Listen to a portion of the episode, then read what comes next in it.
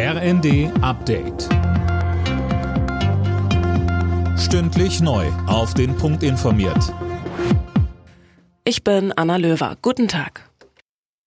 Die Hochwasserlage in Deutschland bleibt kritisch. Am stärksten betroffen ist weiterhin Niedersachsen. 45 Pegelstände haben dort die dritte von vier Warnstufen erreicht. In Celle musste aus Sicherheitsgründen sogar ein Alten- und Pflegeheim evakuiert werden.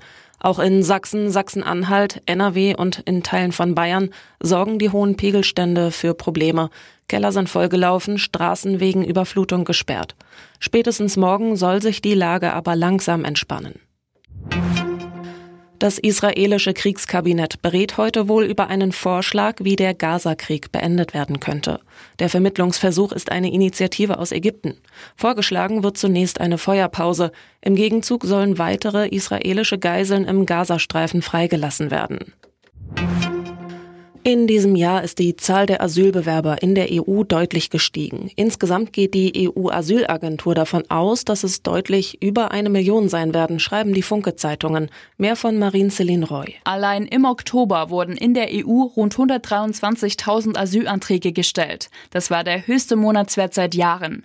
Deutschland bleibt Hauptzielland für Geflüchtete. Die Zahl der Anträge bei uns ist im Jahresvergleich um 52 Prozent gestiegen.